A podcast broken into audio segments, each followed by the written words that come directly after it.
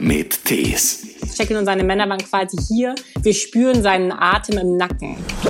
Das Problem ist aber, dass dieses Umweltschutzseminar die Pinguine nicht gehört haben.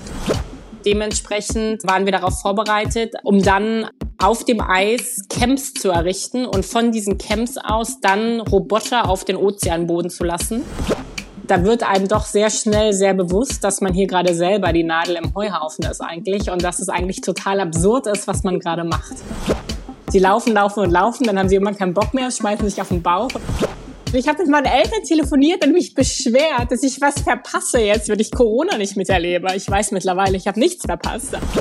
Ich tanze dann manchmal mit Kollegen auf dem Eis, weil vom Tanzen wird einem halt warm. Ein Podcast von SWR3. Es ist immer besonders spannend, mit den Menschen zu sprechen, die Berufe haben, die kaum jemand macht, die an Orte dieser Welt kommen, an die die meisten von uns niemals kommen werden. Stefanie Arndt ist so eine. Sie ist Polarforscherin aus Leidenschaft. Mehr als Forscherin, mehr als Physikerin. Sie koordiniert unter anderem am Alfred Wegener Institut das Meereisprogramm an der Deutschen Antarktis-Forschungsstation Neumeier 3. Und Sie gehörte letztes Jahr zu dem wissenschaftlichen Team jener Expedition, der es gelungen ist, das Wrack der Endurance zu finden. Das Schiff von Entdecker und Forscher Ernest Shackleton, das 1915 vor der Antarktis gesunken ist. Außerdem war sie Teil der größten Arktis-Expedition aller Zeiten. Hallo, ja, noch nicht ins Eis, noch an Land. Bremerhaven oder wo sitzen Sie gerade? Ja, genau. Ich sitze gerade in Bremerhaven. Draußen jault der Wind. Und schon wieder auf dem Sprung, ne? Und schon wieder auf dem Sprung. Tatsächlich im wahrsten Sinne des Wortes. Ich sitze schon in Selbstisolation für die kommende Expedition. Wie viele Tage nimmt man da aktuell? Sind es zehn Tage, sieben Tage? Fünf Tage tatsächlich Fünf nur. Wir Tage. sind da ganz entspannt. Fünf Tage, drei Corona-Tests und dann geht's los. Und dann ist man aber auch eigentlich sicher. Das ist ja das Schöne, ne? Ja, genau. Also wir gehen dann trotzdem noch weitere Sicherheitsvorkehrungen ein. Also wenn wir dann angekommen sind in der Antarktis, werden wir noch fünf Tage dort weiter eine Maske tragen und so weiter Okay. und auch dann nochmal testen. Und wenn dann aber alles fein ist, dann sind wir wirklich sicher, dann kann auch nichts mehr passieren. Wo geht es denn jetzt hin in der kommenden Woche zur Neumeier Station? Genau. Äh, diesmal auf ein bisschen ungewöhnlichem Wege, aber das Endziel ist tatsächlich die Neumeier Station 3, unsere deutsche Forschungsstation. Die unten liegt, in der In der Antarktis. Antarktis, ganz genau. Ja, darf man unter Wissenschaftlern unten und oben sagen? Gibt's Das ist okay. nee, aber den Pol oben, den Pol unten gibt's eigentlich nicht, ne? Ja, nicht so richtig, aber ich kann damit besser leben, als äh, wenn Sie gefragt hätten, ob das da ist, wo die Eisbären wohnen. Dann Ja. hätten wir jetzt ein Problem gehabt, aber sonst Ja. kann ich mit oben und unten kann ich gut umgehen. Nein, zum Glück nicht. Ja, äh, Stephanie Art, Sie untersuchen Schnee. Ähm, Sie gehen dort sowohl an den Nordpol, in die Arktis, als auch in die Antarktis, unten der, an den Südpol und untersuchen den Schnee und das Eis. Das ist Ihr Spezialgebiet, Ihre Leidenschaft. Ganz am Anfang bitte einmal die Frage, wann hat denn die Faszination ganz speziell für Schnee und für Eis, womit hat das angefangen? Schon als kleines Mädchen? Überhaupt nicht. Äh, Das ist immer das, was natürlich irgendwie die meisten denken. Aber ich bin gebürtig aus Berlin und zwar in meiner Kindheit gab es auch noch weiße Winter, aber es ist jetzt trotzdem nicht so, dass ich eine unfassbar enge Bindung mit dem Schnee hatte. Überhaupt nicht in Kindheitstagen. Ja. Ähm, es fing dann irgendwann damit an, ich muss gestehen, in der Schule waren meine Lieblingsfächer Mathe und Physik, ähm, was jetzt nicht so ganz so gewöhnlich ist vielleicht, aber ich fand das ja. ganz cool. Ja. Und Die sind äh, auch dann- immer ein bisschen komisch, die Mädchen, die Mathe und Ja, Physik genau. so toll. Eigentlich sind die ein bisschen merkwürdig. Genau. Äh, und genau so eine war ich. Und ähm, dann kommen ja dann irgendwann so die nervigen Eltern ins Spiel, die dann ja irgendwann mal wissen wollen, was man denn so studieren möchte und wo dann halt so die Reise hingehen soll. Und äh, dann fängt man an, also sich mit diesem mit dieser Thematik auseinanderzusetzen. Und dann war für mich aber relativ schnell klar, also so ein reines Mathe- oder Physikstudium, um Gottes Willen, das ist mir dann doch ein bisschen zu viel. Und dann habe ich überlegt, was ich studieren könnte. Und dann kamen wir irgendwie relativ schnell auf die Meteorologie, also Wetter, Klima. Ja. So, und das ist ja im, im Grunde genommen tatsächlich nichts anderes als wirklich angewandte Physik. So, nachdem dann das stand, war dann natürlich die nächste Frage, okay, wo studiere ich das denn? Weil, äh, wie gesagt, ich komme aus Berlin und da konnte man das auch studieren, aber es ist ja eigentlich ziemlich uncool, auch da zu bleiben, wo man ja auch herkommt. Das heißt, ich wollte natürlich eigentlich Ja. auch woanders hin und habe mir dann noch Leipzig und Hamburg angeguckt.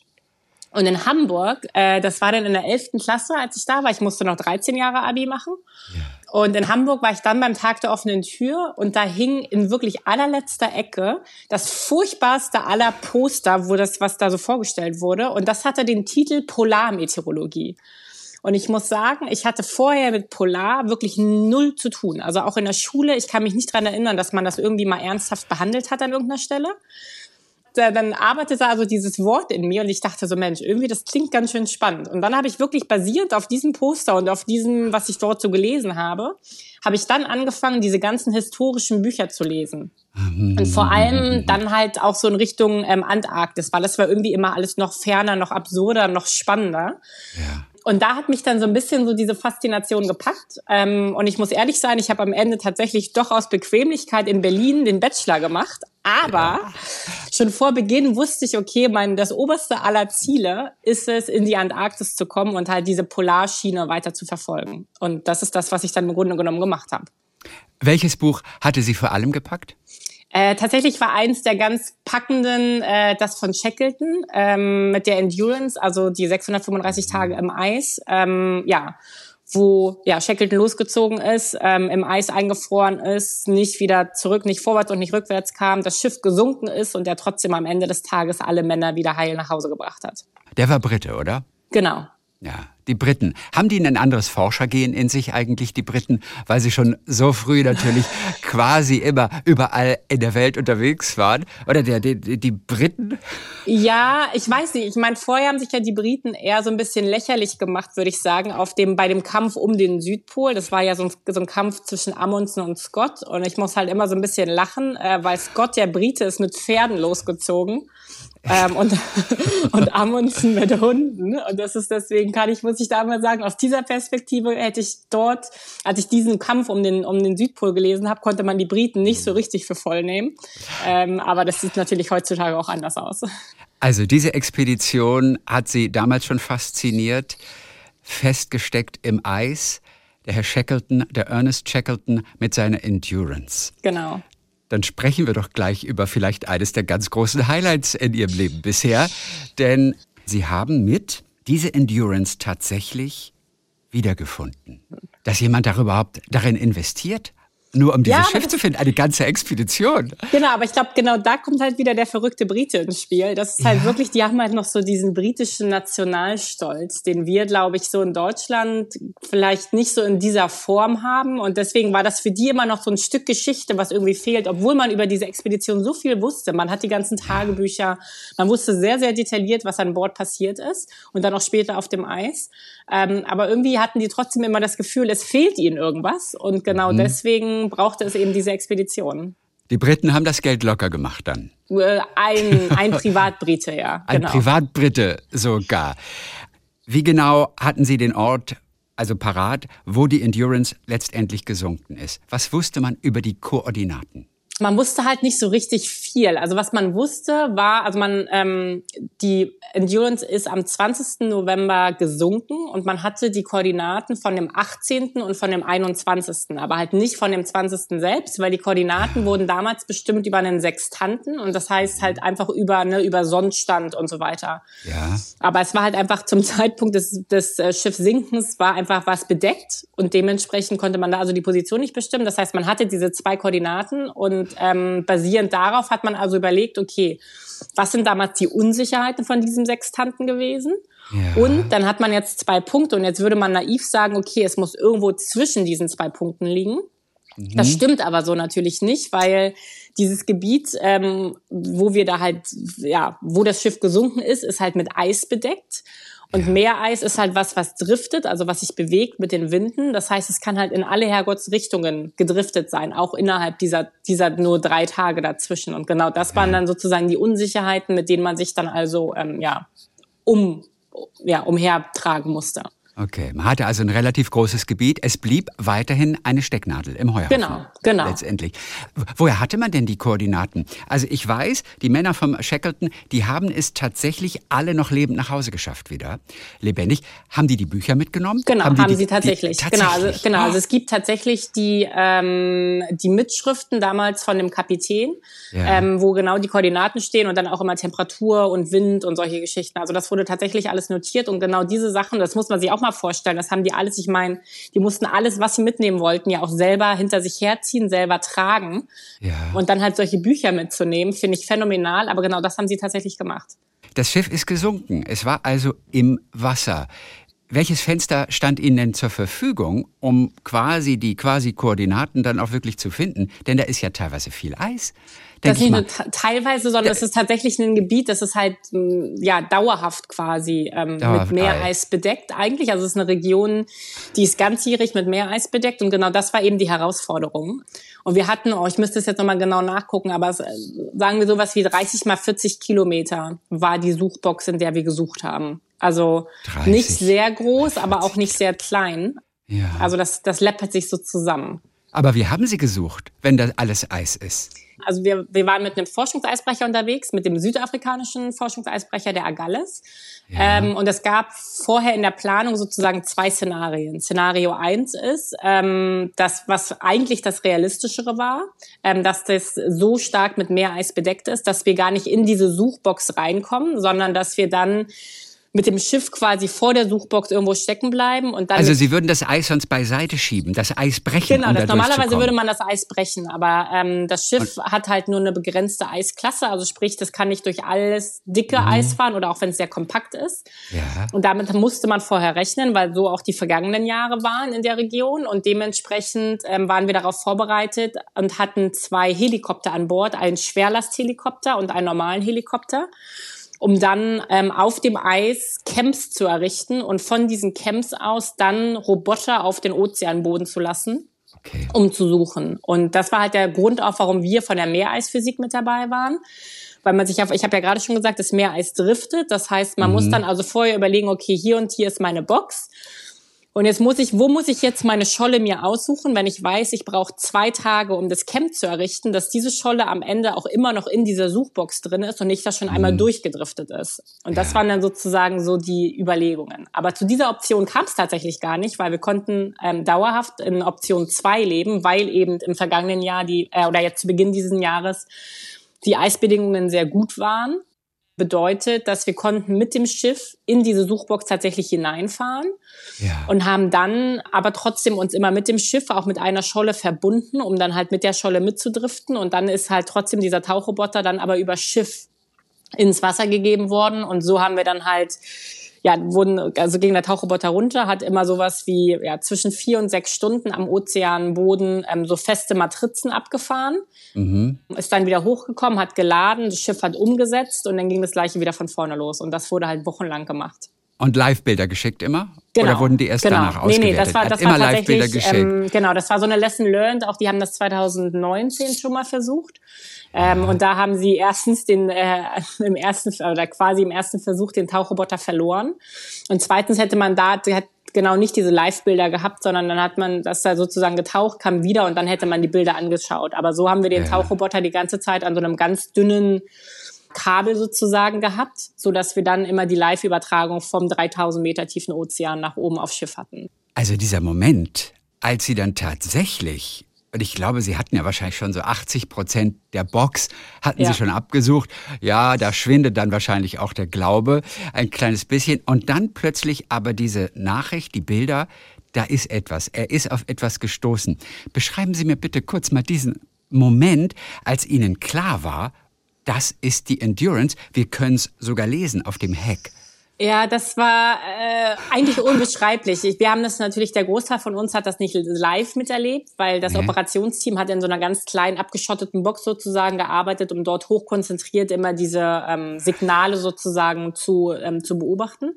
Ja. Und wir haben das dann abends erfahren und das war ein unfassbar emotionaler Moment, weil uns dann halt verkündet wurde, wir haben das Schiffswrack gefunden. Es waberte vorher schon so diese die Gerüchte sozusagen durch die Gänge. und das dann aber zu hören und von dem der der ähm, der leitende Historiker Manson Bound an Bord, der sagte dann zu uns, wir haben, also ich muss dazu sagen, in dem Moment, als das Schiff gefunden wurde, war ich auch wie immer gar nicht an Bord, sondern ich stand auf dem Meereis draußen und habe meine Arbeiten gemacht. Ja. Und äh, dann sagte Manson Mount den Satz, den ich wahrscheinlich nie vergessen werde. Shackleton war quasi, Shackleton und seine Männer waren quasi hier. Wir spüren seinen Atem im Nacken. Und äh, das war einfach so, wo man sagen muss, so krass, das hat es halt ziemlich so den Nagel auf den Kopf getroffen, weil halt, wie gesagt, wir, wir standen halt draußen auf dem Eis, da wo halt Shackleton auch stand. Natürlich nicht genau auf diesem Meereis, aber halt genau in dieser Region. Und das ist dann so, wenn man sich das so ver vergegenwärtigt. Und wie gesagt, ich habe dieses Buch gelesen. Das war für mich so einer der Gründe, dort zu enden, wo ich jetzt bin. Und das war dann einfach ein Moment, da wird es einem ganz ganz kurz, ganz komisch. Ach, guck mal. Ist jemand runtergetaucht? Geht das? Da nee, unten? Nee, nee, Nein, das nee, nee. Das nicht. war nur, es geht also nur es war halt dieser Roboter. Tauchroboter, genau. Aber da Wie tief unten ist das Schiff? 3000, ziemlich genau 3000 Meter. 3000 Meter und so ein paar zerquetschte. Könnte man da runtertauchen? Oh, vielleicht, aber der, der Punkt ist, Gott sei Dank steht halt dieses Schiff unter quasi, ich nenne es mal Denkmalschutz. Ähm, das heißt, es darf da auch nichts berührt werden, nichts entnommen werden. Das heißt, was wir jetzt dann halt dann nachher gemacht haben, ist, dass das gesamte Schiff ja auch ähm, ja, abgescannt und abgefotografiert und abgefilmt wurde, so dass man jetzt wunderschöne 3D-Aufnahmen erschaffen kann von dem Schiff und man sieht halt ja. halt die absolute Detailtreue. Also ich war, also wir hatten die Möglichkeit an Bord dann später Bilder zu sehen, die die Öffentlichkeit bisher noch nicht sehen konnte. Okay. Ähm, und das ist einfach absolut beeindruckend. Man kann da einzelne Schuhe sehen, das Besteck quasi, was auf dem auf dem Deck noch rumliegt, die genauen Muster noch der Fliesen aus der Küche. Also man kann dann halt quasi wirklich die, ähm, die Bilder von damals und heute daneben halten. Und es ist einfach, es ist wirklich beeindruckend, auch was mit dieser Technik auch heutzutage halt möglich Ach, ist. Guck mal. Und wann kriegen wir alle die Bilder zu sehen? Tja, eigentlich sollte die Dokumentation diesen Herbst herauskommen, ähm, okay. aber es wird wohl nichts vor nächstem Jahr. Ähm, aber genau das weiß ich leider nicht. Aber es ist super schade, weil das sind wirklich das sind ja. ganz, ganz beeindruckende Bilder und äh, da läuft dann dann tatsächlich nochmal kalt den Rücken runter, wenn man das sieht.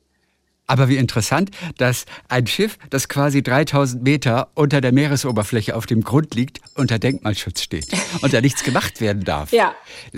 Man, man, man hat ja im Prinzip auch nichts davon. Keiner kann es wirklich angucken. Ich hätte gedacht, dieses Schiff zu heben und irgendwo auszustellen, hätte eine noch viel größere Wirkung. Theoretisch ja, aber ich glaube, das wird das Schiff nicht überleben. Ich glaube, in dem mhm. Moment, wenn man das anfasst, wird das, glaube ich, echt in seine Einzelteile zerfallen. Und so ist es ja da unten sehr gut konserviert, sage ich mal, mhm. im kalten Wasser. Und ja. Werden die Koordinaten, die exakten Koordinaten bekannt gegeben?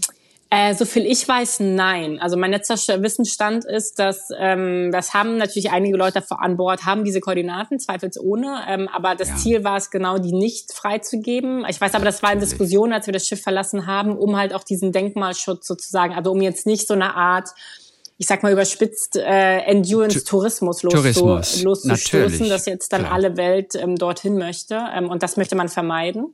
Und deswegen war eigentlich der Plan, die Koordinaten nicht freizugeben. Aber wie erstaunlich, dass die ganzen Mitarbeiter vom Shackleton und Shackleton selber, dass die es nach Hause geschafft haben. Wie haben die es geschafft? Das Schiff wurde vom Eis eingesperrt, es wurde zerdrückt vom Eis, ist dann gesunken. Die haben sich rechtzeitig gerettet und sind dann zu Fuß wohin gegangen? Genau, die sind zuerst zu Fuß losgelaufen, hatten dann aber so ein Beiboot, das hatten sie, ähm, äh, das hatten sie gelöst quasi vom Schiff. Mhm, mhm ähm, dann okay. sie losgelaufen übers Eis und dann halt irgendwann ähm, in diesem Beiboot dann äh, nach, jetzt muss ich überlegen, genau nach Südgeorgien. Also im Ei, ähm, mit Motor schon? Nee, nee, nee, nee, nee nicht mit Motor. Nix, Ohne mit, Motor. Motor. Das war alles, nix Motor. Das war, das war alles gerudert.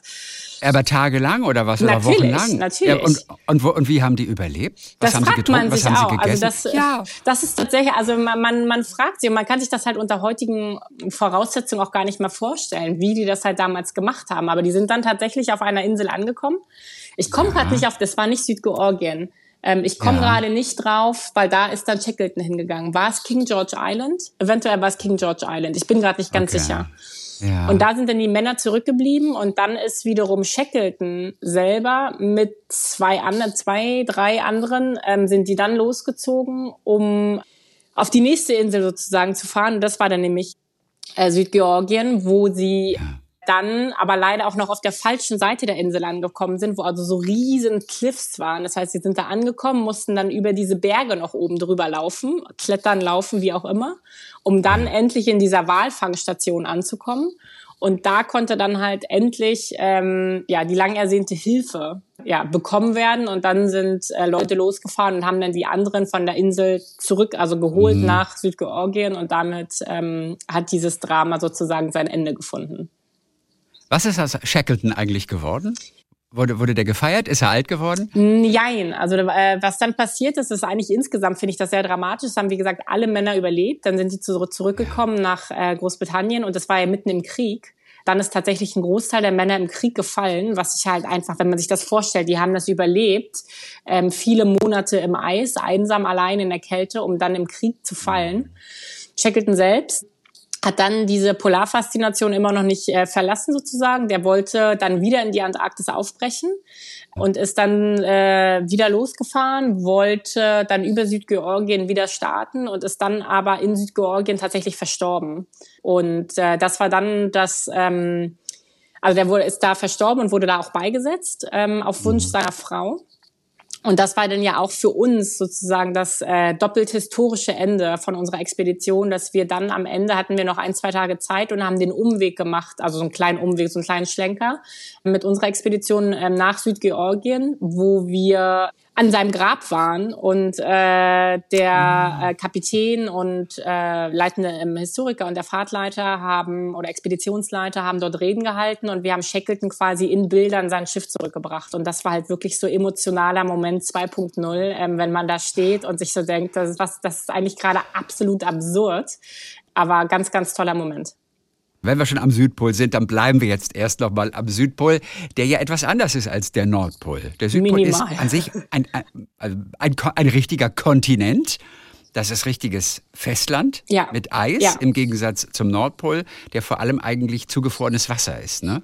Ganz genau. Vom arktischen Ozean da oben. Das heißt, der Südpol hat ein eigenes Klimasystem. Heißt das, man merkt von dem von der furchtbaren Erderwärmung und unserem Klimawandel, über den wir dann auch gleich natürlich noch sprechen werden, denn da hat Ihre Arbeit natürlich eine ganz entscheidende Rolle, dass man dann weniger merkt davon am Südpol? Ähm, jein. Ähm, also an sich stimmt es. Die, die Antarktis hatte einfach den großen Vorteil, sie ist ähm, Eis überzogen und hat deswegen halt genau ihr eigenes Klima. Diese großen ja, Eismassen ähm, sozusagen sind der Gefrierschrank unserer Erde, sind der Gefrierschrank ähm, dieser Region. Und trotzdem ist die Antarktis natürlich am Ende nicht ganz isoliert, sondern wir haben zum Beispiel ja die antarktische Halbinsel, die in Richtung ähm, Südamerika ragt. Und darüber haben wir ja quasi so eine Art Verbindung zum Rest der Welt. Und dementsprechend sieht man auch tatsächlich an der antarktischen Halbinsel schon die stärksten Veränderungen. Also hier sehen wir auch ganz starke Gletscherschmelzen ähm, und ähm, Eisabbrüche ähm, und auch hier sehr, sehr starke Erwärmung. Aber wir haben auch in anderen Regionen in der Antarktis, ähm, sehen wir, dass Gletscher zunehmend ähm, porös werden, zerfallen, dass immer wieder große Eisberg, Eismassen ähm, in den Ozean übergehen. Das heißt, man kann definitiv nicht sagen, dass die Antarktis nicht vom Klimawandel betroffen ist, aber auf okay. irgendwie natürlich andere Art und Weise ähm, als andere mhm. Regionen der Welt. Ja. Dass ein Eisberg abkracht, ist immer schlecht oder ist es auch Teil eines natürlichen Prozesses? Das ist ja eigentlich ein ganz natürlicher Prozess, dieses ja, sogenannte okay. Kalben. Also das ist einfach, weil man kann sich das so vorstellen, der antarktische Kontinent ist ja sehr, ähm, auch sehr hoch, also sehr, sehr gebirgig und dann haben, hat man da drauf diese Eismassen und das Eis rutscht sozusagen die ganze Zeit immer zu den Rändern. Und dann ja. rutscht es und rutscht es und dann ist es also erst auf dem Land und dann rutscht es weiter und dann ist es irgendwann immer noch mit dem Land verbunden, aber das Eis ist dann über dem Ozean. Dann wird es sogenanntes Schelfeis und dann irgendwann bricht dieses Schelfeis ab ähm, und das ist dann sozusagen die Geburtsstunde der Eisberge. Also das ist dann dieses sogenannte Kalben.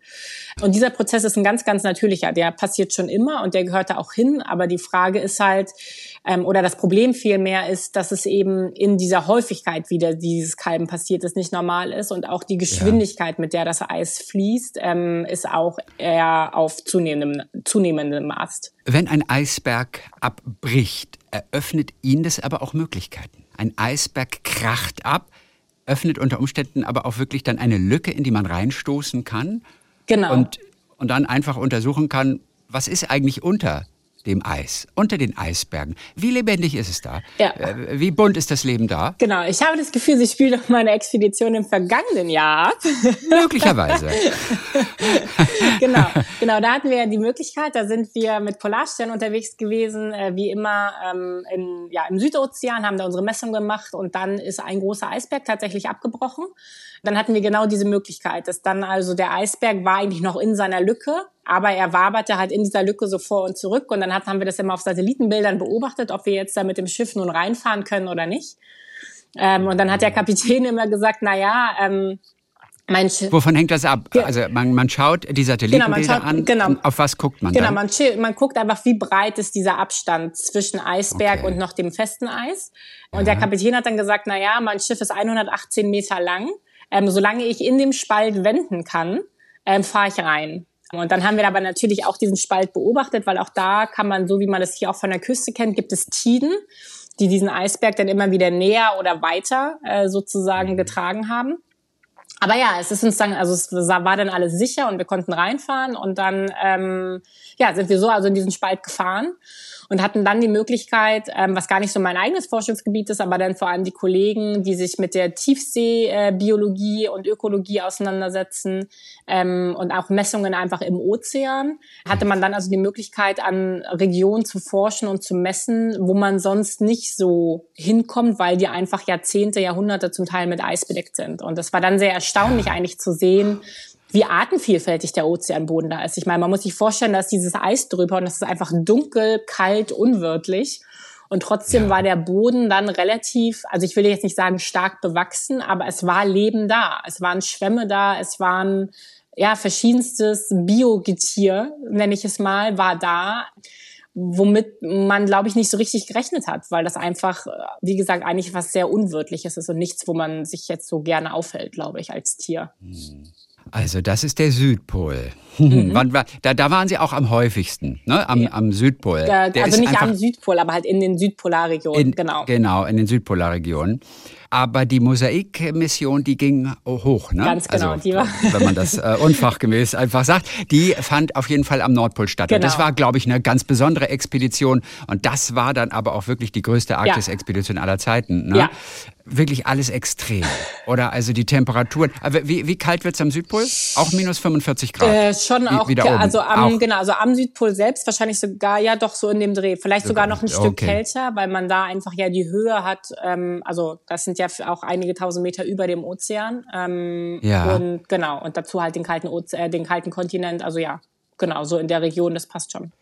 Und das war deshalb eine so große Expedition, weil sie wirklich ich weiß nicht, waren Sie selber ein ganzes Jahr lang? Nee, ich selber dort? nicht. Ein aber paar Monate, Schiff. aber die Expedition an sich, das Schiff. Wie sind Sie denn? Sind Sie mit dem Hubschrauber eingeflogen nee, worden? Nee, mit oder? dem russischen Eisbrecher. Ähm, also vielleicht kurz ah, zur Erklärung, genau. Also bei der Expedition, das war halt die größte Expedition, weil wir eben unseren deutschen Forschungseisbrecher für ein Jahr haben einfrieren lassen, um halt für ein Jahr rund um die Uhr quasi ähm, das arktische Klimasystem zu erforschen, zu verstehen, was passiert da in der Atmosphäre, Meereis im Ozean ähm, und vor allem. Also der muss sich einschließen lassen. Genau. Ne? Das Eis, das Eis schließt das Schiff ein und dann driftet, dann driftet ja das Eis dem, und das genau, Schiff dem, driftet dann mit. Genau, mit dem Eis mit, äh, weil das Eis sich halt ja. bewegt. Und das Problem ist, dass wir halt normalerweise im Winter eben nicht in die Nordpolregion kommen, denn auch wenn sich das arktische Meereis sehr stark verändert. Geht eben nur, wenn man sich einfrieren genau, lässt. Genau, kommt man ne? da einfach Quasi nicht so nur, gut hin. Ja. Genau, deswegen sind Aha. wir also mitgedriftet. Und genau, dass es halt im Winter dann so schwierig ist, das habe ich dann am eigenen Leibe zu spüren bekommen, weil ich bin dann im Januar hier mit den russischen, mit dem russischen Eisbrecher und dem Kollegen von dem dritten Fahrtabschnitt aufgebrochen. Und ja. laut Plan sollten wir zwei Wochen brauchen. In Realität haben wir knapp fünf gebraucht, oh. um dann sozusagen von Tromsø in Norwegen ähm, dann bei der Polarstern anzukommen und da den Personalaustausch sozusagen zu vollziehen. Warum dauerte das so länger als erwartet? Naja, weil es war einfach, ähm, das Eis war sehr kompakt, es war dick, ähm, es war, wir haben zwischendurch kamen wir halt überhaupt nicht weiter und mussten uns auch driften lassen und dann war Polarstern, das war dann immer sehr frustrierend, wenn wir abends geguckt haben, wie ist der Abstand wieder zwischen uns und der Polarstern.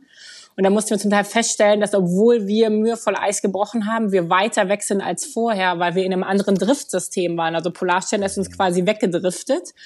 Und das waren dann sehr frustrierende Abende. Ähm, aber ja, irgendwann ging es dann auch weiter. Äh, genau, und dann kamen wir halt Gott sei Dank ja auch dann irgendwann Ende Februar, Anfang März dann bei der Polarstern an. Ja. Man kann sich nicht auf alles vorbereiten, nee. oder? Also äh, der Drift ist dann unberechenbar. Was sind andere Herausforderungen, die man vorher nie hundertprozentig einschätzen kann? Herausforderungen sind, ist natürlich die Natur insgesamt, also sei es die Drift, sei es die Kälte, aber auch das Thema Eisbären. Ich meine, wir, wir bewegen uns da quasi in deren Wohnzimmer, in deren Zuhause als Fremdlinge, die da nicht, die da nicht hingehören. Der Eisbär ist für uns eine große Gefahr. Dementsprechend machen wir ja immer vorher auch sogenannte Eisbärenschutztrainings, um uns darauf vorzubereiten, um Wo finden die statt? In Bremerhaven? Äh, bei, auch, genau, der, der Theorieteil in Bremerhaven, okay. jetzt der praktische Teil, also der Umgang mit dem Gewehr, dann hier bei Bremerhaven. Ja. Das ist so das eine, was passieren kann. So und dann ist natürlich ja, wie wir alle wissen, kam ja dann also diese Expedition fand ja 2019, 2020 statt und dann kam einfach das Thema Pandemie dazu. Und jetzt kann man sich natürlich erstmal denken, na ja, aber ihr wart doch in der Arktis, ihr wart doch weit weg von all Absolut. dem. Waren wir auch. So ist richtig. So gesehen waren ja. wir auch diejenigen, die wahrscheinlich ähm, nicht nur wahrscheinlich, sondern am längsten auch noch mit 100 Leuten gemeinsam waren. Aber wir konnten einfach dadurch nicht nach Hause weil auch der nächste Austausch wäre basiert gewesen, diesmal auf, Flug, auf einem Flugzeug, was hätte auf dem Eis landen sollen. Aber es konnte ja keiner, es konnte ja niemand in irgendeine Richtung reisen. Es hätte uns niemand aufgenommen. Äh, wir haben dann versucht, internationale Forschungsschiffe zu bekommen, aber es war nicht möglich, in irgendeiner Form äh, Menschen von A nach B zu transportieren. Ich meine, das wissen Sie alle besser als ich, ähm, weil ich habe halt diesen ersten Teil der Pandemie damit komplett verpasst. Also ja. den schlimmsten Lockdown. Und ich dachte damals wirklich noch, ich hätte was verpasst. Ich war stinksauer, dass ich sauer. Ich habe mit meinen Eltern telefoniert und mich beschwert, dass ich was verpasse jetzt, wenn ich Corona nicht miterlebe. Ich weiß weiß mittlerweile, ich habe nichts verpasst, aber. Nein. Also länger als geplant mussten Sie dann bleiben. Wird Nahrung einfach per Flugzeug abgeworfen oder einfach gebracht, ein ganzes Jahr lang. Man kann ja die Kühltruhe nicht so voll haben, dass es für ein ganzes Jahr reicht. Und ich glaube, ihr wart, was weiß ich, 500 Leute oder so an Bord äh, oder insgesamt doch, waren 500 ähm, daran beteiligt. Also es wäre, war normalerweise wäre es natürlich so geplant gewesen, dass immer mit den, oder so hat es auch stattgefunden, immer mit allen Austauschdurchläufen ähm, von dem Personal kamen auch noch neue Lebensmittel. Aber okay. vor allem jetzt für die Mosaik-Expedition war Polarstern tatsächlich darauf vorbereitet, unabhängig von jeglicher Versorgung ähm, die Versorgung an Bord aufrechtzuerhalten. Das heißt, es gab tatsächlich Notfall-Reefer, also Notfall, große Notfall-Kühlcontainer, ähm, wo dann einfach noch mehr gefrorene, gefrorenes gefrorenes Fleisch, gefrorene Boot, gefrorene, keine Ahnung, was rausfielen, auf die wir dann auch, weil wir ja halt länger vor Ort waren als geplant, äh, dann auch zugegriffen haben. Ähm, okay. Genau, aber dementsprechend, also da muss keiner hungern. Ähm, es ist tatsächlich, das Schiff ist in diesem Fall darauf vorbereitet gewesen, ähm, dass wir hätten auch für ein Jahr ähm, an Bord überleben können. Wahnsinn, für so viele Menschen so viel Essen lagern. Genau. Das muss ein Riesenkühlhaus sein. Ja. Wie, wie, wie, so ein Fußballplatz wahrscheinlich. Ja, es sind halt mehrere und das sind halt, ich meine, es wird natürlich dann irgendwann nicht mehr so, ähm, so umfänglich, wie man das halt kennt. Wir haben halt an Bord normalerweise zum Frühstück und Abendessen jeweils auch noch ein kaltes Buffet und man hat eine gewisse Auswahl auch beim Essen und das wird dann natürlich irgendwann weniger. Wahnsinn. Aber ähm, so an sich, es wird am Ende des Tages wird jeder satt. Und ich meine, wir sind 100 Leute an Bord, das ist viel, aber es ist dann, äh, die haben, also ich will nicht sagen damit Erfahrung, aber man hat genau diese Sachen halt vorher durchgerechnet, dass es da halt zu keinem Problem kommt. Nehmen Sie uns mal mit aufs Eis.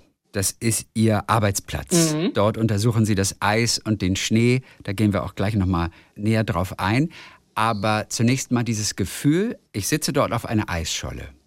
Wie fühlt sich das an? Welche Gedanken gehen in diesem Augenblick durch Ihren Kopf? Denn was ich weiß, Sie sind in alle Himmelsrichtungen tausend Kilometer entfernt von, von allem. Ich habe das Gefühl, das ist, ist wie im Weltraum. Ja. So ein kleines bisschen. Nee, die Erde ist dichter im Weltraum ne? das als das nächste Land auf dem Eis. Die Erde ist dichter. Wie fühlt sich das an? Ähm, es ist immer wieder ein unbeschreibliches Gefühl eigentlich. Äh, wie Sie gerade schon gesagt haben, man ähm, man ist sich bewusst, wie weit der Rest der Welt eigentlich weg ist. Und ich habe spiele dann oftmals, ähm, wenn ich mir so eine so ein zwei Minuten nehme, spiele ich das Spiel, dass ich mir vorstelle, wo ich auf dem Globus von meinem Bruder bin. Mein Bruder hatte früher als Kind so einen Globus. Ähm, und wenn man sich dann vorstellt, vor allem in der Antarktis, das wird es eigentlich noch noch einprägsamer, wenn man sich da vorstellt, okay, wo ich jetzt gerade in diesem Südozean bin, wie weit das weg ist auch von zu Hause, wie weit es weg ist vom nächsten Land. Und wenn ich dann weiß nicht nur das alles zu Hause oder die nächste Zivilisation ist weit weg, sondern auch, ich sitze jetzt hier auf einer Eisscholle, ich weiß von meiner Messung, die Eisscholle ist vielleicht so ein Meter, vielleicht auch zwei Meter dick.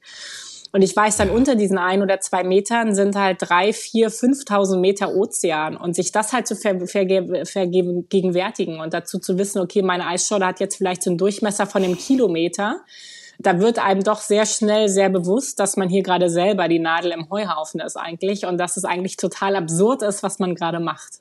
Man ist sich dessen aber auch wirklich immer bewusst? Oder vergessen Sie das mal für 30 Minuten, weil dann gemessen wird und gegraben ähm, wird? Äh, man, also ich, ich würde sagen, ich bin mir nicht die ganze Zeit der Sache bewusst. Ich glaube, dann Nein. würde man irgendwann wahrscheinlich, würde man das nicht mehr machen, sondern würde als, ja, als Pflegefall wiederkommen. Aber es ist natürlich, es ist meine Arbeit, es ist meine Routine, in der ich mich da total verlieren kann auf dem Eis. Und ich bin da ja nicht alleine, also ich habe ja Kollegen um mich rum. Aber diese Momente der Stille und ich, ich nehme mir das eigentlich ganz gern. Es ist leider nicht immer möglich, weil wir halt auch einfach Stress haben auf dem Eis. Wir haben nicht viel Zeit, unsere Messungen zu machen. Warum nicht? Ähm, weil wir oftmals werden wir mit dem Helikopter abgesetzt machen unsere Messungen und werden dann mit dem Helikopter wieder eingesammelt. Und der Helikopter ist sehr wetterabhängig. Dann muss man halt immer einfach schauen, wie man dann in der Zeit, die man zur Verfügung hat, äh, das Bestmögliche rausholt. Und genau, aber wenn man sich dann aber diesen Moment nimmt, äh, da läuft einem dann wirklich kalt den Rücken runter, bin ich ganz ehrlich, äh, weil einem das dann halt wirklich nochmal bewusst wird, wie absurd eigentlich das alles ist, was man macht, aber auch wie schön. Also das ist halt auch einfach immer wieder total einzigartig und das sind die Momente, wo ich auch gleichzeitig unfassbar dankbar bin. Können Sie zu 100 Prozent davon ausgehen, dass alles gut läuft und dass Sie komplett sicher sind auf dem Eis dort? Ähm, 100 Prozent hat man natürlich nie, sind wir ehrlich. Ähm, aber es ist gut, aber äh, man kann zumindest nicht vom Auto Genau, man kann nicht vom also Auto das weiß man schon mal.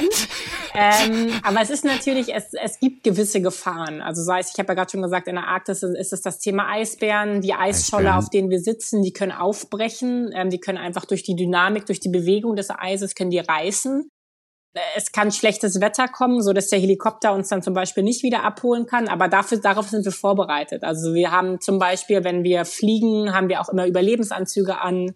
Wenn wir auf dem Eis ausgesetzt werden und der Helikopter wieder wegfliegt, also wir dann halt wirklich mit ein paar Leuten allein auf unserer Eisscholle sitzen, haben wir Überlebensequipment ähm, bei, sprich, dass wir im Extremfall ein Zelt aufbauen könnten, dass wir dort übernachten könnten. Also es ist im Grunde genommen ist an alles gedacht, so dass wenn es zu einer brenzligen Situation kommt, wir trotzdem ja. sicher sind.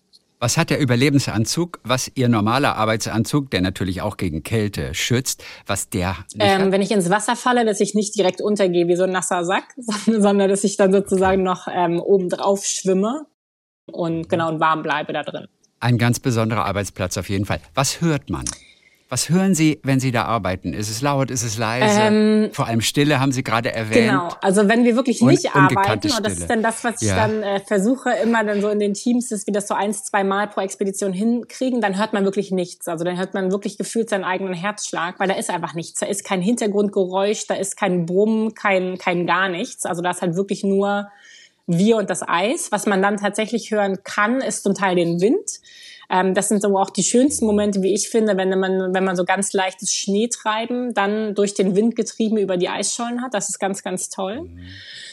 Und um wieder zurückzukommen auf die Mosaik-Expedition, da habe ich dann auf einmal erleben dürfen, auch wie laut eigentlich die Arktis sein kann, ähm, weil ich habe ja gerade erzählt, das Meereis kann aufreißen, wenn einfach die Dynamik, die Bewegung des Eises, das an allen Seiten des Eises quasi zieht und zerrt, dass es kaputt geht.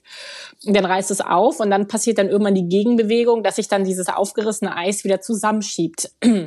Und dieses Zusammenschieben kann man sich aber eben nicht vorstellen wie so ein Puzzlespiel, dass es dann halt am Ende wieder genauso aussieht wie vorher, sondern es ist dann tatsächlich so die Kraft des Wassers und des Windes, die dann auch dafür sorgt, dass dann also diese Eisschollen wirklich ineinander krachen. Und das meine ich wirklich wortwörtlich. Okay. Und, sich und genau, die türmen sich dann riesig auf und das ist unfassbar laut. Und das haben wir auf der Mosaik-Expedition mehrfach mit eigenen Augen und eigenen, also eigenen Augen sehen und eigenen Ohren hören dürfen. Und ich war total erstaunt, wirklich, wie laut die Arktis sein kann. Und das ist auch so ein bisschen ja so diese Zerbrechlichkeit der Arktis, hat das natürlich auch so ein bisschen versinnbildlicht. Aber es war unfassbar faszinierend, einfach so diese Kraft der Natur dort einfach zu spüren, in, mit allen Sinnen im Grunde genommen. Wie viele Eisbären haben Sie schon gesehen? Oh, also ähm, während Sie gearbeitet haben? Während wir gearbeitet haben, Gott sei Dank gar keinen, weil es ist Das genau, ist weil wir haben dafür Ja. immer ähm, so Sicherheits, also wenn wir auf dem Eis arbeiten, haben wir verschiedenste Leute an Bord auf der einen Seite, die Ausschau halten nach Eisbären und auch jedes Arbeitsteam für sich hat dazu eine sogenannte Eisbärenwache mit Gewehr und mit Lichtfeuer. Und genau, Damit kann man sie abschrecken oder nur um zu warnen? äh, genau, also, die, also die, diese quasi, ich nenne sie mal Schreckschusspistolen, sind einfach dafür da, um sie zu warnen, um zu verjagen, also Okay. ohne ihnen sozusagen irgendwas zu tun, sondern nur um ihnen. Um, das klappt Das klappt auch. eigentlich ganz gut, weil die sind einfach sehr laut. Okay, cool. Ähm, und äh, damit zeigt man ihnen, okay, ihr seid hier jetzt nicht so richtig willkommen. Das heißt, wenn dann Eisbären erscheinen, dann werden halt sozusagen alle gewarnt und dann ist halt auch, dann hat die Arbeit dann niedrigste Priorität, sondern die höchste Priorität, dass wir alle sicher an Bord kommen und dementsprechend habe ich bei der Arbeit ähm, noch nie, Gott sei Dank, einem Eisbären ins, in die Augen blicken müssen, nicht so wie, der, wie in der Antarktis den Pinguinen, die regelmäßig vorbeikommen. Die Pinguine, die sind nicht menschenscheu? Nein. Oder wie dicht, Die wie dicht kommen die dicht. Pinguine? Also der Punkt ist, ähm, die sind einfach, also Pinguine sind unfassbar neugierig, so wie alle Tiere wahrscheinlich. Und die haben halt auf dem Meereis, ähm, haben sie keine natürlichen Feinde. Das heißt, die haben einfach in dem Moment, wenn sie da sehen, da ist irgendwas, dann geht man halt mal hin und guckt. Und das Problem ist, Okay.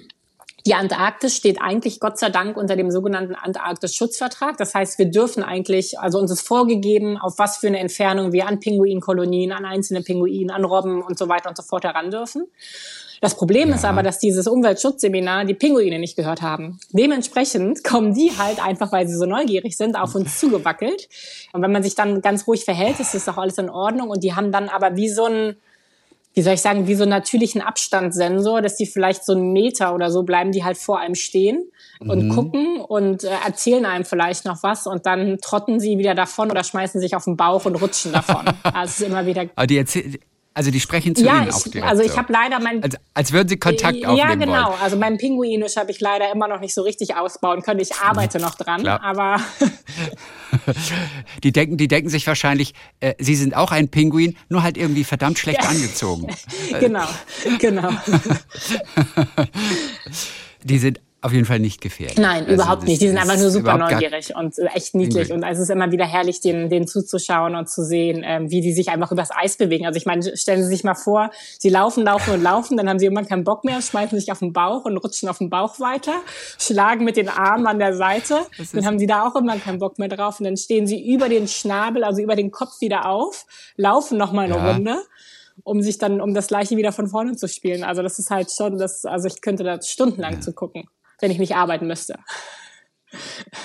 Wird einem auf dem Eis irgendwann einmal, es klingt jetzt ein bisschen blöd, aber wird einem nach einer gewissen Zeit auch einfach kalt? Ich meine, Sie haben Ihren Neopren oder was auch immer. Was haben Sie für einen Anzug? Was, wodurch sind Sie geschützt vor der Kälte? Ähm, das ist halt so ein Mehrschichtenkonzept. Ähm, das ist halt Mhm. einfach, das ist ja in der Regel immer bei der Kälte natürlich der große Schlüssel, dass man halt an, auf der Haut trage ich irgendeine ähm, Wollunterwäsche, eine lange Wollunterwäsche. Dann da drüber dann irgendeine wärmende Schicht, so in Form von Vlies irgendeiner Art und dann außenrum einfach irgendwas, was vor allem den Wind abhält, also was dann sozusagen gegen die Witterung schützt. Ähm, und das reicht. Ja. Und das, was halt kalt wird und was auch so meine Schwachstellen sind, sind die Zehen, also die Füße und die Finger. Und die Finger vor allem, weil ich arbeite ja im Schnee und alle Schneearbeiten sind sehr, ähm, ja, sehr, sehr feinskalige Arbeiten und dementsprechend kann ich halt nur Ja. ganz, ganz dünne Handschuhe anziehen.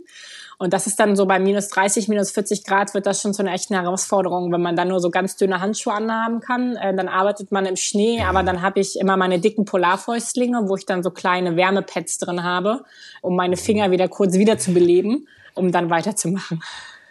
Wird es irgendwann so uner unerträglich, dass Sie dann sagen, okay, muss Arbeit abbrechen, weil jetzt, jetzt kann ich mich nicht mehr bewegen? Nee, so weit geht's Meine- eigentlich nicht. Ähm, und wir haben dann so Techniken entwickelt. Also äh, es klingt jetzt ein bisschen absurd und ich habe das ja, wir sind ja hier gerade unter uns. Ja, Ich genau, ich äh, ich tanze dann manchmal mit Kollegen auf dem Eis, äh, weil vom Tanzen wird einem halt warm. Und das ist Ach, und das das ist halt so ein, also jetzt kein Standardtanz, sondern das ist so ein Choreografietanz. Äh, und das, der sieht total bescheuert aus, aber der ist perfekt, weil der sozusagen wieder so Blut in die äh, Finger und Füße pumpt und damit Mhm. wird einem super warm. Und es, es geht ah. sogar schon so weit, dass mittlerweile Kollegen auf mich zukommen und sagen, Steffi, können wir noch mal eine Runde tanzen? Uns ist kalt. Also ich finde es super. Und das ist ja süß. Ja, und die Pinguine freuen sich ja auch. Ne? genau.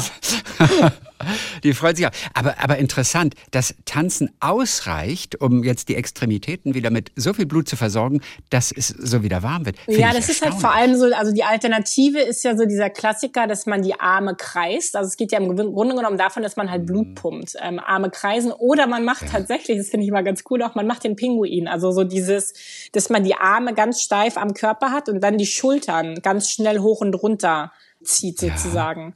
Ja. Und das sieht halt aus wie so ein Pinguin, aber das hat halt genau denselben Effekt, dass man also die, die Blutzirkulation antreibt sozusagen, anregt und damit wird's tatsächlich dann wieder warm in den Fingern. Also es funktioniert. Ich bin auch immer wieder erstaunt, aber es funktioniert sehr gut.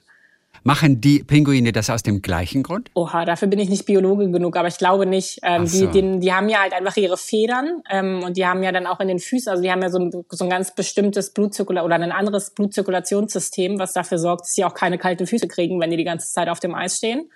Und dazu haben sie natürlich ihr ganz, ganz dickes, weiches ähm, Gefieder, ähm, was sie vor der, was sie vor der ähm, Kälte schützt. Und darunter ist ja nur Fett. Ähm, also das ist halt, so diese Kombination ist, glaube ich, sehr, sehr hilfreich in dieser Situation.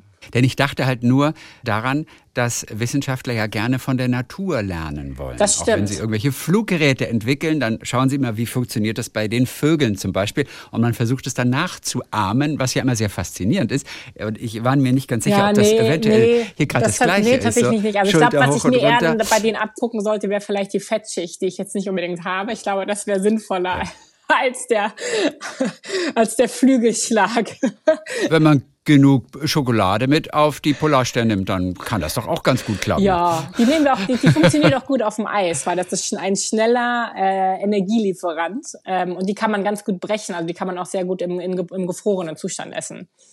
So, viele fragen sich jetzt natürlich, und da kommt wirklich das Allerwichtigste jetzt ins Spiel, was genau untersuchen Sie eigentlich und warum ist das so wichtig? Was erfahren wir da, was wir jetzt, ohne dass wir direkt vor Ort sind, eben nicht erfahren? Also wir fangen damit mal an. Sie untersuchen Schnee. Sie gucken, wie ist dieser Schnee, weil diese Kristalle uns etwas erzählen oder die Art und Weise, wie der Schnee geformt ist. Was erkennen Sie am Schnee? Welche Geschichten nicht schöne Geschichten wahrscheinlich in letzter Zeit.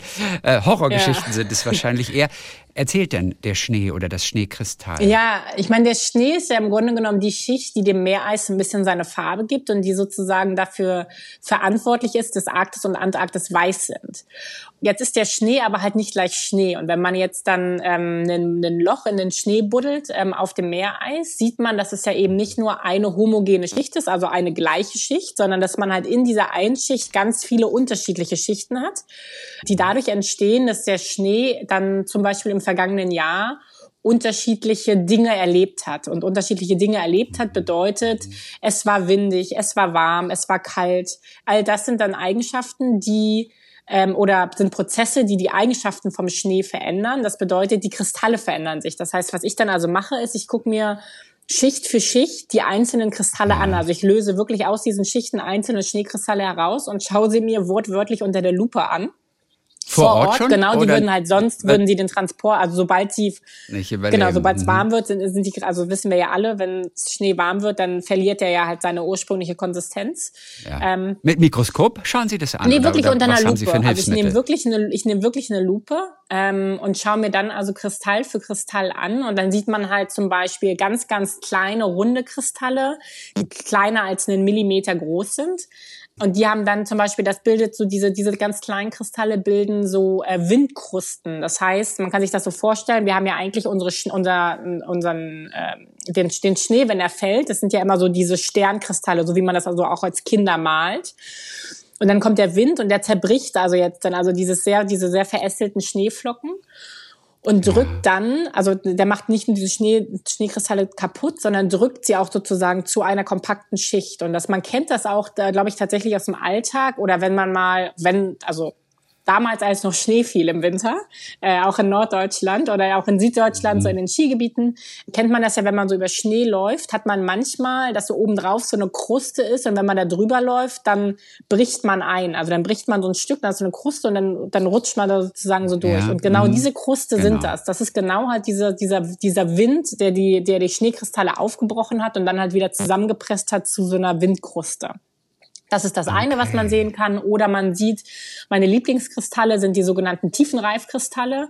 Das sind Kristalle, die bilden sich, wenn es ähm, im Schnee, der hat ja eine isolierende Schicht, das heißt im Schnee ist es verhältnismäßig warm.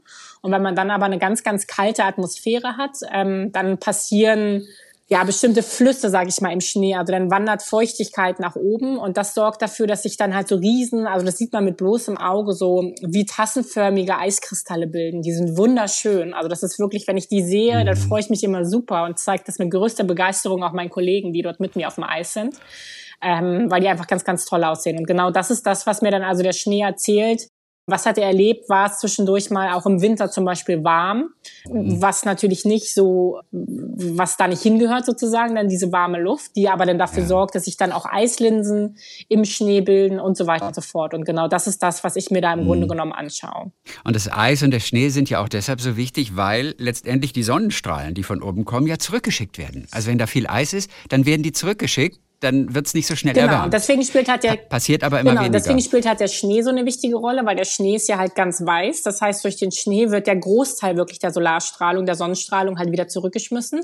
Aber wenn all diese ja. Umformungsprozesse passieren, von denen ich gerade schon sprach, oder einfach nur als Beispiel, wir kennen das alle, Schnee ist halt erstmal so für das Laienauge weiß, aber in dem Moment, wenn es jetzt halt wärmer wird, wird der ja so ein bisschen pappig und wird dann erscheint so ein bisschen gräulicher. Und das hat dann eben zur Folge, dass eben nicht mehr der Großteil der Solarstrahlung zurückgeschmissen wird, sondern dass dann eben ein Teil dieser Solarstrahlung im Schnee bleibt sozusagen. Das heißt, den Schnee weiter erwärmt und damit auch das Meereis Erwärmt. unten drunter und den ähm, und diese Wärme geht dann eben auch in den Ozean beziehungsweise sorgt dafür, dass Schnee und Eis schmelzen. Und genau das ist halt das Problem und genau das ist das, was wir ja vor mhm. allem in der Arktis sehr, sehr stark beobachten. Wann wird es im Sommer kein Meereis mehr geben? Oben. Ja, das ist in der Nordpolregion. Das ist einfach die Frage, mit der wir uns natürlich grundlegend beschäftigen, was uns alle ähm, ja, interessiert, wobei es eigentlich gar nicht darum geht, so richtig darum geht, wann, sondern wir wissen halt ja seit dem letzten Weltklimaratsbericht im vergangenen Jahr, dass es passieren wird für mindestens einmal bis 2050. Also das ist das, was. Warum nur einmal? Warum nur einmal? Also wir hoffen natürlich, dass es nur einmal ist, ähm, weil das, der, der Punkt ist, wenn dann im Sommer einmal... Und das passiert vor 2050? So, Dieses genau, so sind, so, so ist sind die, Vorhersage. Vorhersagen die, der Modelle. Und also im, im, Winter wird es noch kalt genug, dass dann der Ozean wieder runtergekühlt werden kann ähm, in seiner Oberschicht, so dass dann sich wieder neues Meereis bilden kann. Genau, wir hoffen, wie gesagt, dass es nur ein Sommer ist. Es kann, wenn wir jetzt hier so frisch fröhlich weiter ähm, machen, was den CO2-Ausstoß ähm, angeht, wenn wir damit weiter die globale Erwärmung vorantreiben, dann kann es natürlich auch dazu kommen, dass es eben nicht bei diesem einmal bleibt, sondern wir das als regelmäßiges Phänomen beobachten müssen.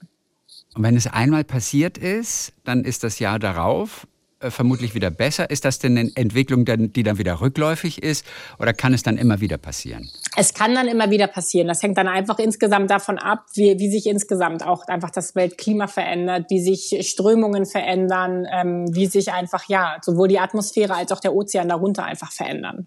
Also wenn alles Eis theoretisch geschmolzen wäre, dann würde der Meeresspiegel um 50, 60 Meter ansteigen ungefähr. Ja. Dann würde sehr viel im Wasser versinken auf jeden Fall. Ja. Aber das ist jetzt erstmal hypothetisch, passiert ja vielleicht auch nicht. Mhm. Aber was wird kommen in den nächsten 30 Jahren? Ein Meter Anstieg oder was ist realistisch? Genau, das ist das, was die, was auch im IPCC-Bericht aus den Modellen hervorgeht. Das genau das ist im etwa das, womit wir rechnen müssen. Ähm, wir haben jetzt schon 20 Zentimeter ähm, an ähm, an Anstieg in den Meeresspiegeln. Und wir erwarten äh, bis Ende des äh, Jahrhunderts, also bis 2100, äh, dass wenn wir so weitermachen, dass wir bei einem guten Meter sind, mindestens. Okay, okay. Äh, je nach Szenario, aber Tendenz wahrscheinlich eher tatsächlich. Was bedeutet dieser Meter? Also, also Holland, die Niederlande versinken dann wahrscheinlich, ne? Der, der, der genau, also ich meine die kompletten, also wir haben halt einfach weltweit das große Problem, dass natürlich ein Großteil auch der Großstädte liegt einfach aus ähm, ja, historischen Gründen am Wasser. Ja. auch in, gucken wir nach Asien, schauen wir nach Afrika. Und das sind aber natürlich dann auch die Regionen, die auch nicht die Mittel haben für den entsprechenden Küstenschutz. Das heißt, hier in Deutschland haben wir eine Menge getan. Hier in Bremerhaven wurden ja auch vor wenigen Jahren die Deiche alle erhöht. Ja. Ähm, aber diese Mittel, diese wirtschaftlichen Mittel haben eben leider nicht alle Nationen dieser Welt. Ähm, das heißt, es wird sich schlicht und ergreifend die Küstenlinie dramatisch verändern äh, von, der, von, von der gesamten Welt auf lange Sicht betrachtet. Sie verfolgen das Ganze, Sie dokumentieren das Ganze. Hoffentlich hören genug Leute zu. Es geht nächste Woche auf jeden Fall wieder in die Südpolregion. Ich traue mich schon gar nicht mehr zu sagen an den Südpol. Weil es ist ja, da werde ich immer zurechtgewiesen von der Wissenschaftlerin. Äh, es geht wieder auf die Neumeier Station 3, die viele von uns auch kennen. Das äh, ist ein riesiges Gebäude, zwei Etagen, äh, ich glaube so sechs Meter über dem Boden, auf so Stelzen, die verstellbar sind, soweit ja. ich mich erinnere. Und man kann das noch weiter hochsetzen. Warum macht man das? damit die Station nicht wie ihre Vorgänger im Schnee versinkt. Also wie Sie ja gerade schon gesagt haben, sind wir mittlerweile bei Neumeier Station 3. Die so, beiden Vorgänger, Neumeier Station 1 und 2, waren jeweils Röhrensysteme, die nach und nach im Schnee und damit im Eis versunken sind. Und jetzt mit dieser äh, ja, äh, einzigartigen Technik haben wir die Möglichkeit, sozusagen das, was an Schnee dazukommt, dem uns sozusagen entgegenzusetzen, ähm, indem wir die Station einfach mit dem Schnee mitwachsen lassen. Okay. Und was hilft es, dass man das verstellen kann dann? Man dass man dann sozusagen, wenn dann wieder jetzt vieler neuer Schnee gefallen ist, dann kann ja. man diesen Schnee, ähm, ähm, dann, dann, dann fährt man quasi, ha, das ist jetzt schwierig im Radio zu erklären, also, aber ich versuche es. Die letzte Herausforderung des Tages. genau, dann kann man sozusagen, diese Stelzen werden einmal ausgefahren ähm, dann, dann wächst erstmal die Station so an sich und dann kann man äh, die Stelzen, dann zieht man quasi wieder zwei Stelzen ein, schiebt da drunter den, den, den äh, Schnee von draußen ähm, und sorgt so und dann so mit auf so diese Bagger Art und Weise, dann, oder, oder genau, was? Mit so genau, mit dem hm? großen Pistenbully. Ja, ähm, Pistenbully.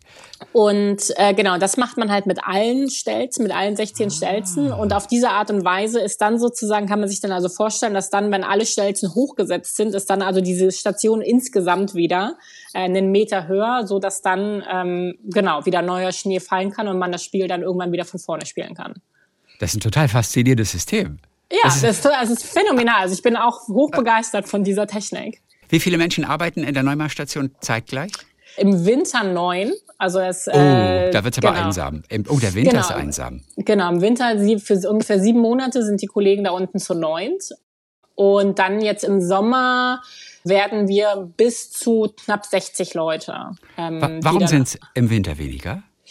Ähm, das ist halt einfach dann nur sozusagen, dass ähm, die Menschen, die die Station am Laufen halten und die die wissenschaftlichen Observatorien betreuen. Also wir haben vier die haben jeweils ähm, einen Observat also einen Menschen, der dieses Observatorium betreut, beziehungsweise die Geophysik sind zwei.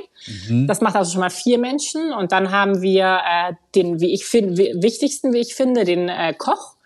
Dann haben wir den Stationsarzt, beziehungsweise der gleichzeitig auch der Stationsleiter ist.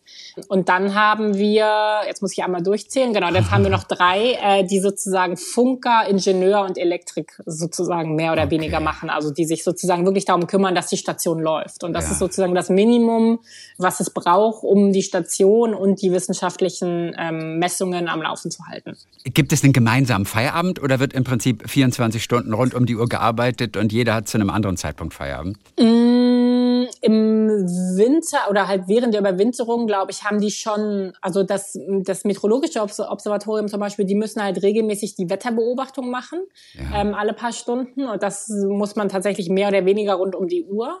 Ähm, aber man trifft sich natürlich, man hat gemeinsame ähm, Mahlzeiten, man hat gemeinsam auch Sozialaktivitäten. Also ich meine, man macht sich da, glaube ich, schon eine sehr gute Zeit. Also ich war selber im Winter nie unten, aber den Erzählungen nach ähm, geht's dir da unten nicht schlecht, sagen wir es so. Und der Feierabend wird wie woanders auch gestaltet. Ich denke immer sofort an Brettspiele. Genau, ja. Zum Wenn man Beispiel. kein Brettspiel-Fan ist, ist das keine schöne Arbeitsstätte. Ne? Genau. Also. Ja, aber wir haben, auf, wir haben auf der Station haben wir zum Beispiel auch einen Billardtisch, wir haben ja. den Tischkicker, man hat einen Fitnessbereich, ähm, wo ja. man sich austoben kann. Ähm, man geht vielleicht auch draußen einfach mal nur im Schnee eine Runde spazieren. Ich finde das mhm. super. Ähm, aber das sind so, also es einem, einem fallen da Dinge ein, die man machen kann. Das sind lauter Vorteile gegenüber dem Weltall. Ja, da kann man nicht genau. mal schnell spazieren gehen. Genau. Auch genau. mit dem Tischkicker spielen ist das nicht so einfach. Also. Nee, genau. Also ich würde sagen, uns geht's da eigentlich super. Ja, ja. Man ist noch etwas einsamer, aber deutlich flexibler. Ja. Für wie lange werden Sie dann auf der Neumar Station 3 sein? Vier Monate dieses vier, Jahr. Vier Monate. Aber einfach schöne vier Monate. Oder kommt irgendwann der Punkt, wo man sagt, oh, jetzt würde ich gerne auch mal wieder in die Zivilisation zurückkehren? Ähm, der kommt in der Regel schon zwischendurch irgendwann, okay. sind wir ehrlich. Also ich meine, es sind einfach vier Monate, da ist Weihnachten dazwischen, da ist, äh, sind natürlich Familiengeburtstage und so weiter dazwischen. Mm. Und wo man mhm. sich schon so denkt, ja, ich wäre jetzt schon gern zu Hause aber man, ich mache das freiwillig, ich mache das gerne und dann äh, geht das auch immer frisch fröhlich weiter. Und ich meine, da muss man nur einmal aus dem Fenster gucken und weiß wieder, wofür man das macht. Also. Ja. Wie kommen Sie hin zu der Station? Also es geht in Bremerhaven los. Auf, ja. auf welchem Weg? Das wird ein bisschen aufregend dieses Jahr. Also was heißt aufregend? Aber ähm, wir fliegen auf die Station. Oh. Und ähm, das ist der normale Weg für Sommergäste eigentlich auf die Antarktis, also in die Antarktis ähm, zu der Neumar-Station. Mhm. Allerdings haben wir ähm, sonst den Weg über die russischen Kollegen genommen, also über die Russ. Also man fliegt sozusagen erstmal von Deutschland nach Kapstadt mhm. und dann mhm. würde man normalerweise von Kapstadt in Südafrika dann halt weiter auf die russische Station fliegen. Aufgrund der aktuellen politischen Situation ist das aber natürlich nicht möglich. Ja. Das heißt, wir werden dieses Mal von Kapstadt aus zu der norwegischen Station fliegen, zur Station Troll. Da ist dann auf dem, also egal ob bei den Russen oder bei den Norwegern, ähm, ist dann eine sogenannte Blaueis-Landebahn, also halt wirklich eine Eislandebahn auf dem Eis. Da ist ja nichts anderes. Muss die ähm, gepflegt werden? Muss die präpariert werden? Die muss präpariert Flugzeuge werden, genau, dass die dann halt sozusagen, dass sie einfach eben ist und die wird dann auch ja. beflaggt und die muss eben sein. Mhm. Dann kommen wir da an und dann geht's von dort aus mit kleinen Propellermaschinen ähm, weiter äh, von der Station dann auf die Neumeier Station. Dann sind wir schon da. Also es ist gar nicht so kompliziert. Drei Tage. Äh, jein, also wir fliegen hier am, also geplant, oder das, das wird wahrscheinlich auch so stattfinden, am 9. Äh, November los, also okay. nächste Woche Mittwoch. Mittwoch, genau, diesen Mittwoch. Genau, und dann, genau, dann zwei Tage später fliegen wir dann theoretisch von Kapstadt weiter in die Antarktis, aber, also am 11. Ja. Aber äh, das ist immer wetterabhängig. Das heißt, wenn einfach ähm, das Wetter es nicht hergibt, dass wir landen können zum Beispiel, äh, dann fliegt man erst gar nicht los. Weil es ist dann einfach, da gibt es dann ja, es, man kann ja nicht sagen, okay, dann nehme ich einen anderen Flughafen. Äh, ja. Das ist halt nicht. Und genau, deswegen muss da immer das Wetter stimmen. Und dann im Idealfall können wir dann, wenn wir dort gelandet sind, direkt von den Norwegern weiter zu unserer deutschen Station. Aber das ist halt auch wieder wetterabhängig. Das heißt, auch da kann es dann passieren, dass man noch ein paar Tage bei den Norwegern verbleiben muss, bis man dann auf der deutschen Station ankommt. Oder es klappt tatsächlich alles in einem Rutsch. Also das ist so ein bisschen, also das kann sich in alle, in alle Richtungen schieben. Vielleicht bin ich am Freitag an Neumeier, vielleicht bin ich aber auch am Freitag okay. noch in Kapstadt oder irgendwo dazwischen. Interessant, dass die Norweger, die also ganz äh, dicht am, am Nordpol oben sind, dass die Norweger auch unten am Südpol so aktiv sind. Ja, es ist halt einfach, wir haben, also die haben ja dort sogar auch ähm, Gebietsanspruch. Also die Norweger sind da sehr, sehr gut vertreten ah. ähm, und haben da auch eine Forschungsstation, eben die, Stadt, die äh, Station Troll. Und das, so haben sehr, sehr viele Nationen, auch von denen man das nicht erwarten würde. Auch die Inder zum Beispiel haben eine Station, wo man auch so denken würde, was hat Indien jetzt mit der Antarktis zu tun? Mhm. Aber das ist halt einfach äh, ja ein spannendes Arbeit Arbeits- und Forschungsgebiet für viele Nationen ähm, und dementsprechend sind da auch sehr, sehr viele wirklich vertreten. Woher kommt der Gebietsanspruch? Weil Sie sagen, die Norweger haben einen Gebietsanspruch da unten. Genau, das ist halt damals, es wurde dann halt ja dieser Antarktis-Vertrag geschlossen sozusagen und da und da in diesem Rahmen wurden sozusagen, sage ich jetzt mal ganz salopp gesagt, ähm, Gebietsansprüche geltend gemacht, aber trotzdem gehört ihnen das nicht. Also die Antarktis ist ja ein neutraler Kontinent, ist quasi die Schweiz unter den Kontinenten. Das heißt, die darf halt ja auch politisch und wirtschaftlich nicht genutzt werden und es gehört niemandem, aber es gibt dann einfach Gebiete, also wir stehen halt auch, also wir haben als Deutschland, wir haben dort ähm, wir haben den Antarktis-Vertrag auch unterschrieben, aber wir haben halt kein eigenes Gebiet in dem Sinne, aber wir haben halt unsere Forschungsstation, ja mehrere auch. Wir haben ja die Neumar-Station ist die einzige, die ganzjährig besetzt ist, aber wir haben ja noch andere Stationen, die auch ähm, als Sommerstationen verfügbar sind und genau, und so machen das halt ganz, ganz viele Nationen weltweit. Und auf welchem Gebiet steht die Neumar-Station 3? Auch auf dem norwegischen Gebiet tatsächlich. Auch auf dem norwegischen. Genau, im Drawing Mordland. Dann wünschen wir also eine richtig gute Zeit mit äh, schönen Ergebnissen, die ja vermutlich jetzt nicht immer so Freude machen, aber den Optimismus, den lassen Sie sich nicht nehmen, nee. oder? Auch für die Zukunft und für diese Erde. Sie Glauben Sie, wird schon irgendwie? Wir kriegen das schon irgendwie als Weltgemeinschaft hin. Im Moment sieht ja eigentlich nichts danach aus. Das stimmt, aber ich glaube, dann sonst würden wir einfach nicht weiter. Also das, also wie soll ich sagen? Es ist alles sehr frustrierend, auch wenn man das beobachtet, auch wenn man jetzt natürlich sich auch dazu einfach die weltpolitische Situation anschaut. Aber es ist halt trotzdem, darf man natürlich nicht aufgeben und jetzt dann in dieser Situation erst recht nicht den Kopf in den Sand stecken, sondern, oder in den Schnee in meinem Fall. Ja. Ähm, aber man muss einfach trotzdem einfach weitermachen. Man muss ähm, trotzdem in Anführungsstrichen dafür werben, dem Klimawandel entgegenzuwirken. Man muss darauf aufmerksam machen, was es einfach bedeutet. Ähm, und wie sich vor allem die Polarregionen verändern und die ja im Grunde genommen auch eine Art Frühwarnsystem sind für das, was uns hier blüht ähm, in den mittleren Breiten auf der ganzen Welt. Ja. Und deswegen finde ich so wichtig, eben diese Forschung zu machen, aber dann vor allem auch über die Forschung zu reden und so halt die Gesellschaft mitzunehmen. Weil das ist das, was ich in den letzten Jahren gemerkt habe, in denen ich jetzt auch sehr stark diese Öffentlichkeitsarbeit mache, dass man halt genau mit diesen Bildern die Leute berührt, dass man halt mit dieser sehr extremen ja, Lebens- und Arbeitsweise, in der ich mich da befinde, Menschen mitnehmen kann, begeistern kann und dafür und darüber halt dann auch eine gewisse Sensibilität entwickeln kann. Und äh, das ist das, was einem dann tatsächlich Hoffnung macht, dass man also sieht, dass die Menschen da noch nicht ganz abgestumpft sind, sondern halt wirklich dafür empfänglich sind ähm, und dann basierend darauf auch bereit sind, Dinge zu verändern. Wir haben über ganz viele tolle Momente gesprochen, über auch wirklich glückbringende Momente. Aber wo wir natürlich jetzt über die ökologische Dimension sprechen, was ist so ganz konkret ein Moment, den Sie als frustrierend auch dann empfinden, weil einem in der Sekunde einfach wirklich klar wird, was mit dieser Welt gerade passiert? Gibt es diese ganz kleinen, auch wirklich konkreten Momente? Es ist vielleicht nicht so der kleine konkrete Moment, aber ich habe ähm, im Rahmen der Recherche für mein Buch habe ich ähm, unter anderem mir nochmal The Day After Tomorrow angeguckt und die Eingangsszene ist ja da auch, dass halt ja das Lasen B Eisschelf, also ein Eisschelf in der Antarktis ja aufbricht und dann danach auf der Klimakonferenz in Neu-Delhi darüber berichtet wird 2004, glaube ich.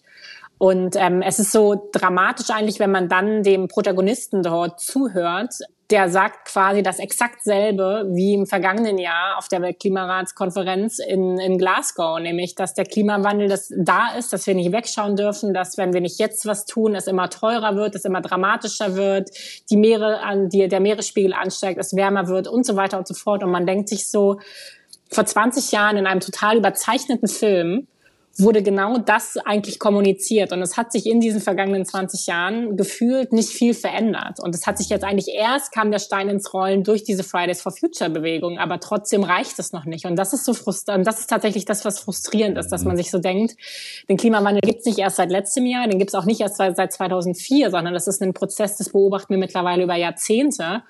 Und trotzdem wir von der Wissenschaft Fakten liefern, kommt es einfach nicht an. Und das ist, ähm, das sind so die Momente, wo man sich dann schon an den Kopf fasst und so denkt, Mensch, ähm, das ist eigentlich schon traurig, dass wir über Jahrzehnte eigentlich ein und dasselbe erzählen und sich leider trotzdem nichts verändert.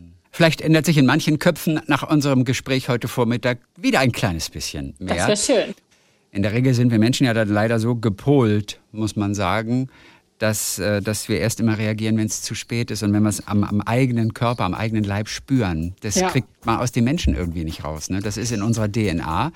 Aber man kann minimal dagegen ansteuern und manchmal eben auch ganz effektiv. Ja, das hoffentlich, stimmt. Hoffentlich. Wer mehr erfahren möchte über die Arbeit und über die Erlebnisse dort in der Arktis, in der Antarktis, Stefanie Arndt hat auch das Buch geschrieben, Expedition in eine schwindende Welt. Dann toi toi toi, viel Spaß auf Neumar 3 und bis die Tage mal wieder. Vielen Dank, Dankeschön. Talk mit Tees.